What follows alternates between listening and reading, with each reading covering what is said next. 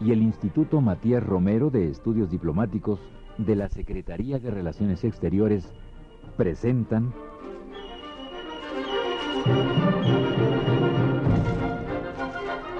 Pasajes de la diplomacia mexicana.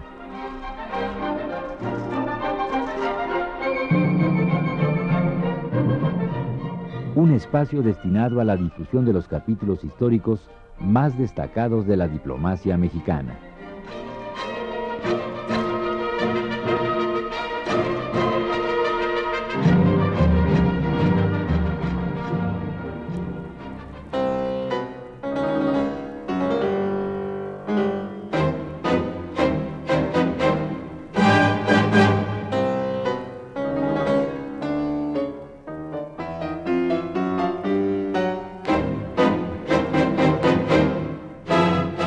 La gestión de Isidro Favela en la Sociedad de Naciones.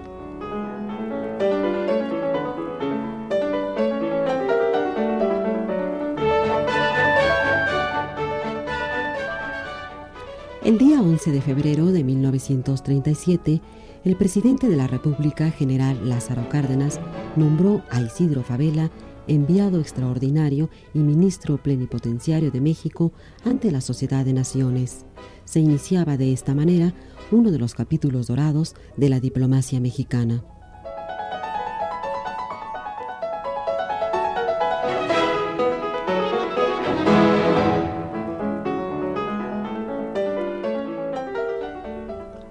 Las instrucciones que Favela recibió del presidente Cárdenas eran claras y concisas. Pueden resumirse así. Primera, México es y deberá seguir siendo un Estado fiel a la sociedad de naciones. Segunda, México cumplirá estrictamente el pacto de la Liga. Tercera, México reconoce como inalienable el principio de no intervención. Cuarta, México defenderá a cualquier país que sufra una agresión de cualquier potencia. Quinta, ante la agresión de Alemania e Italia, España tiene el derecho a la protección moral, política y diplomática y a la ayuda material de los miembros de la Sociedad de Naciones. Sexta, México únicamente reconoce como representante legal del Estado español al gobierno republicano que preside Manuel Azaña. Séptima, México reconoce que Etiopía ha sido víctima de una agresión y defenderá los derechos abisinios en cualquiera circunstancias en que sean o pretendan ser conculcados. Y octava, México es y seguirá siendo un país de principios cuya fuerza consiste en su derecho y en el respeto de los derechos ajenos. Cuando en 1937 Isidro Favela llegó a Ginebra a desempeñar su cargo, se encontró que Europa estaba en el umbral de la Segunda Guerra Mundial. Debido a esa situación, el derecho internacional estaba en crisis al igual que todos los compromisos firmados y ratificados por los miembros de la comunidad internacional. Así, fueron varios los problemas que se presentaron en la Liga de las Naciones y que Isidro Favela, a nombre de México, tuvo que enfrentar.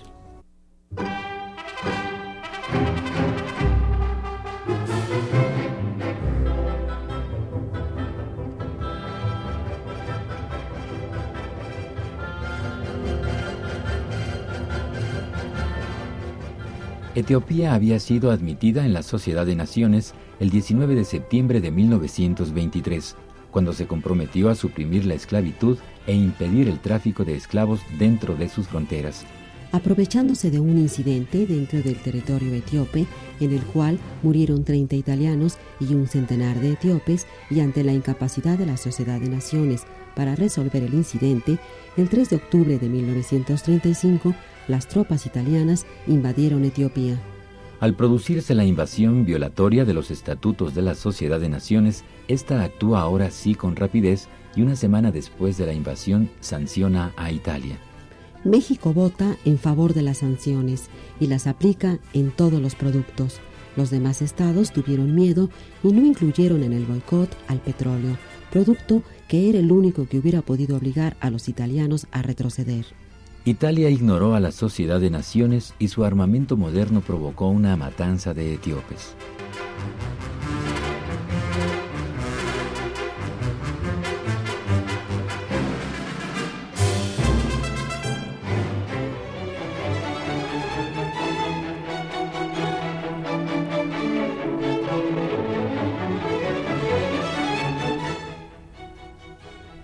Acto seguido, Mussolini unió a Etiopía Eritrea y Somalia para formar el África Oriental Italiana. Así, el 9 de marzo de 1936, el rey Víctor Manuel III es proclamado emperador de Abisinia. Ante la tolerancia y la complicidad de las potencias europeas, la Sociedad de Naciones hizo exactamente lo que no debía. El 16 de julio de 1936 levantó las sanciones contra Italia.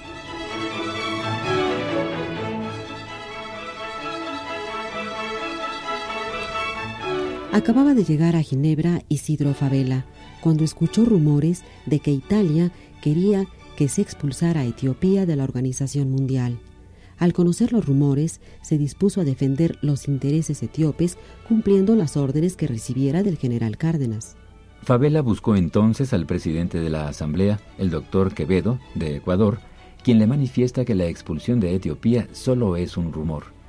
Días más tarde, el 16 de mayo, el doctor Quevedo dijo al insistente Favela, Esté usted pendiente, mi estimado colega, algo se trama contra Etiopía. Al abrirse la sesión, el delegado de Polonia, señor Kamarninsky, pide la palabra pero no pasa a la tribuna. Comienza a hablar en voz baja para no ser escuchado. Al darse cuenta de esto, Favela se levanta de su lugar y va a su lado para escucharlo con claridad. Se percata de que el delegado polaco no hace ninguna proposición concreta, solo afirma que Etiopía ha dejado de ser un Estado independiente. Isidro Favela reacciona de inmediato y se dirige a la Asamblea de esta forma. Acabo de escuchar la afirmación hecha por el representante de Polonia con la mayor atención.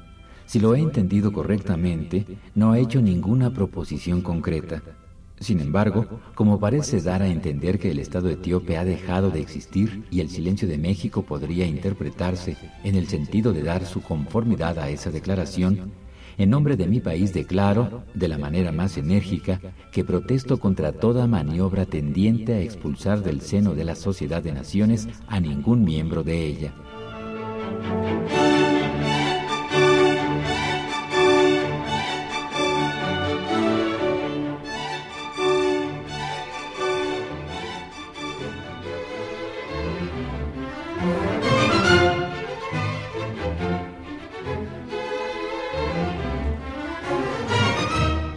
De esta forma, la Asamblea se dio cuenta de las intenciones del representante polaco y Etiopía permaneció dentro de la Sociedad de Naciones. Al enterarse de la actuación de Favela, el emperador etíope Haile Selassie telegrafió a Cárdenas y a su delegado ante la Sociedad de Naciones y transmitió un emotivo mensaje cuya parte central decía es un gran consuelo para Etiopía enterarse de la enérgica protesta de México contra los adoradores de la fuerza. y la afirmación ante los representantes reunidos en Ginebra respecto al inquebrantable deber hacia el pacto y a los derechos de los Estados miembros de la Liga. El soberano legítimo del imperio etíope, en su nombre personal y en el nombre de su pueblo, dirigen a vuestra nación a vuestro gobierno y a vos mismo los más vivos agradecimientos de Etiopía y el homenaje de su profundo reconocimiento. Cuando la paz volvió a Etiopía, el emperador se trasladó a México para condecorar al presidente Cárdenas y a Isidro Favela en agradecimiento por haber sido México el único estado que había defendido a su país. Otro país libre que sufrió las consecuencias de los victimarios del orden internacional fue Austria. La madrugada del 11 de marzo de 1938, las tropas alemanas cruzan la frontera con Austria y a las ocho y media de la mañana se anuncia que Austria es un país del Reich alemán. Ante el asombro general del mundo, la Sociedad de Naciones enmudece. El secretario Averol no convoca al Consejo. Ninguna Cancillería, ningún delegado pide una asamblea inmediata ni propone algo, cuando el fin de la Sociedad de Naciones era precisamente el de defender a los estados agredidos.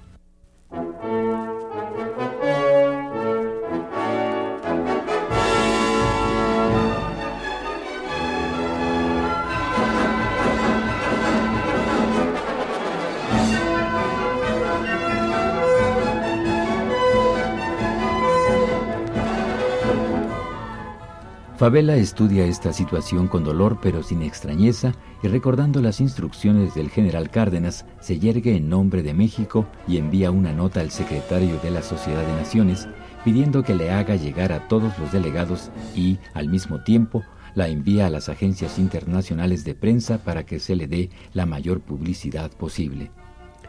Los párrafos más destacados decían así. La forma y circunstancias que causaron la muerte política de Austria significan un grave atentado al Pacto de la Sociedad de Naciones y a los sagrados principios del derecho internacional. Austria, escribió Favela, ha dejado de existir como Estado independiente por obra de una agresión exterior que viola flagrantemente nuestro pacto constitutivo, así como los tratados de Versalles y San Germán que consagran la independencia de Austria como inalienable. En consecuencia, todo convenio o resolución que menoscabe la independencia de Austria debe considerarse como ilegal. Igualmente, toda agresión de cualquier autoridad cerca de un gobierno extranjero contrario a tales principios y compromisos debe considerarse como arbitraria e inadmisible por los miembros de la Sociedad de Naciones.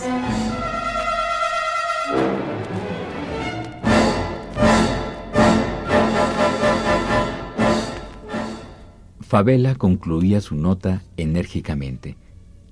El gobierno de México, siempre respetuoso de los principios del pacto y consecuentemente con su política internacional de no reconocer ninguna conquista efectuada por la fuerza, categóricamente protesta por la agresión exterior de que es víctima la República de Austria y declara, al propio tiempo, a la faz del mundo, que a su juicio la única manera de conquistar la paz y evitar nuevos atentados internacionales como los de Etiopía, España, China y Austria es cumplir las obligaciones que impone el pacto, los tratados suscritos y los principios del derecho internacional. De otra forma, concluía en su nota a Favela, el mundo caerá en una conflagración más grave que la que ahora se quiere evitar, fuera del sistema de la sociedad de naciones.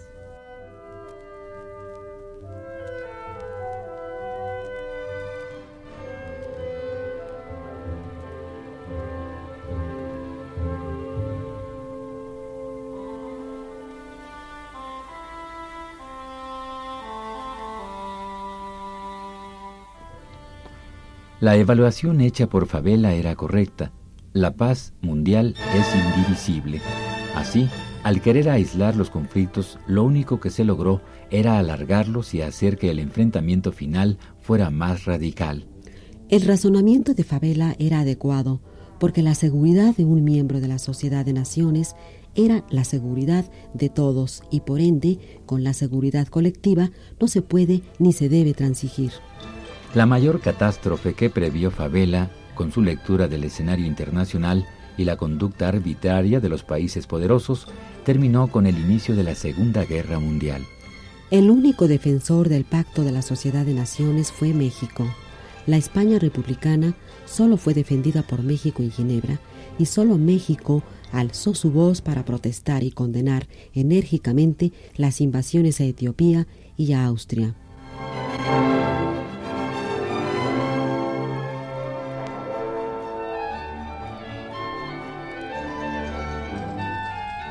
México, en la persona de Isidro Favela, mantuvo una plena oposición al agresivo nazifascismo, buscando una auténtica paz y no una pacificación artificial sobre bases falsas y sacrificando a leales y valientes pueblos que sucumbieron ante la fuerza, mas no ante la razón. Años más tarde, en un artículo periodístico, Isidro Favela, con esa gran capacidad prospectiva que le daba su correcta lectura del mundo, escribió una frase que bien puede aplicarse a nuestro tiempo. Para que reine la paz y la justicia en el orbe, es preciso que los organismos internacionales cumplan puntualmente con sus deberes, pues si por razones económicas o de temor, de conveniencia de momento, no acatan los preceptos que se comprometieron a respetar, entonces caerán de desacierto en desacierto hasta concluir en un fracaso.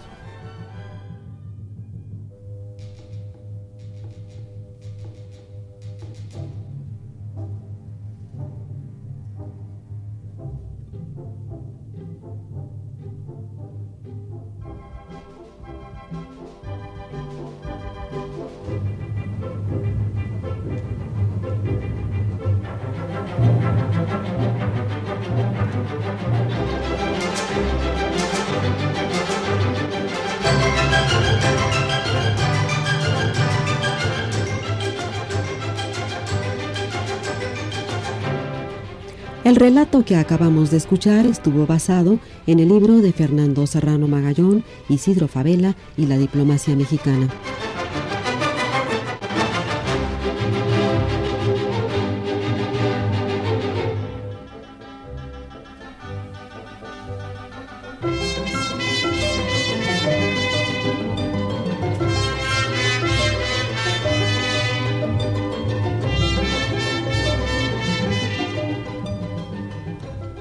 Conducción, María Teresa Solorio y Fernando Betancourt. Guión, Juan Carlos Mendoza. Controles técnicos, Enrique Aguilar. Producción, Noé Cordero Tapia.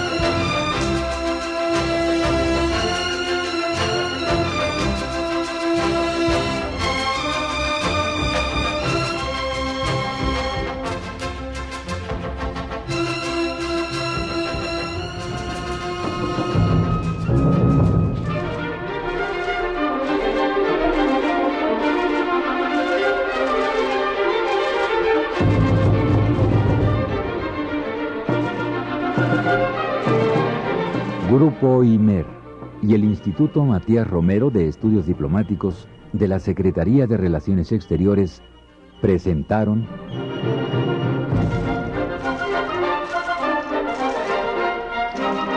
Pasajes de la Diplomacia Mexicana, un espacio destinado a la difusión de los capítulos históricos más destacados de la diplomacia mexicana.